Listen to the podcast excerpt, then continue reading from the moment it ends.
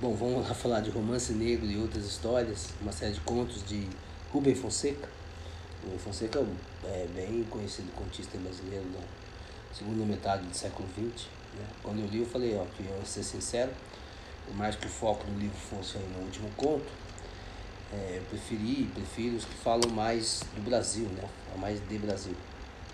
E acho também que é importante para a formação do leitor, né? É, que envolve gostar de, de alta literatura, né? E, e também olhar, olhar transversalmente para a vida. Né? Nesse caso, por exemplo, eu citei aqui como exemplo o Coetzee, né? e que usa os grandes mestres para olhar para a África. E, e aí eu falei que eu gosto de literatura que olha para si também, né? que fala da vida local. Recomendo aí, boa leitura.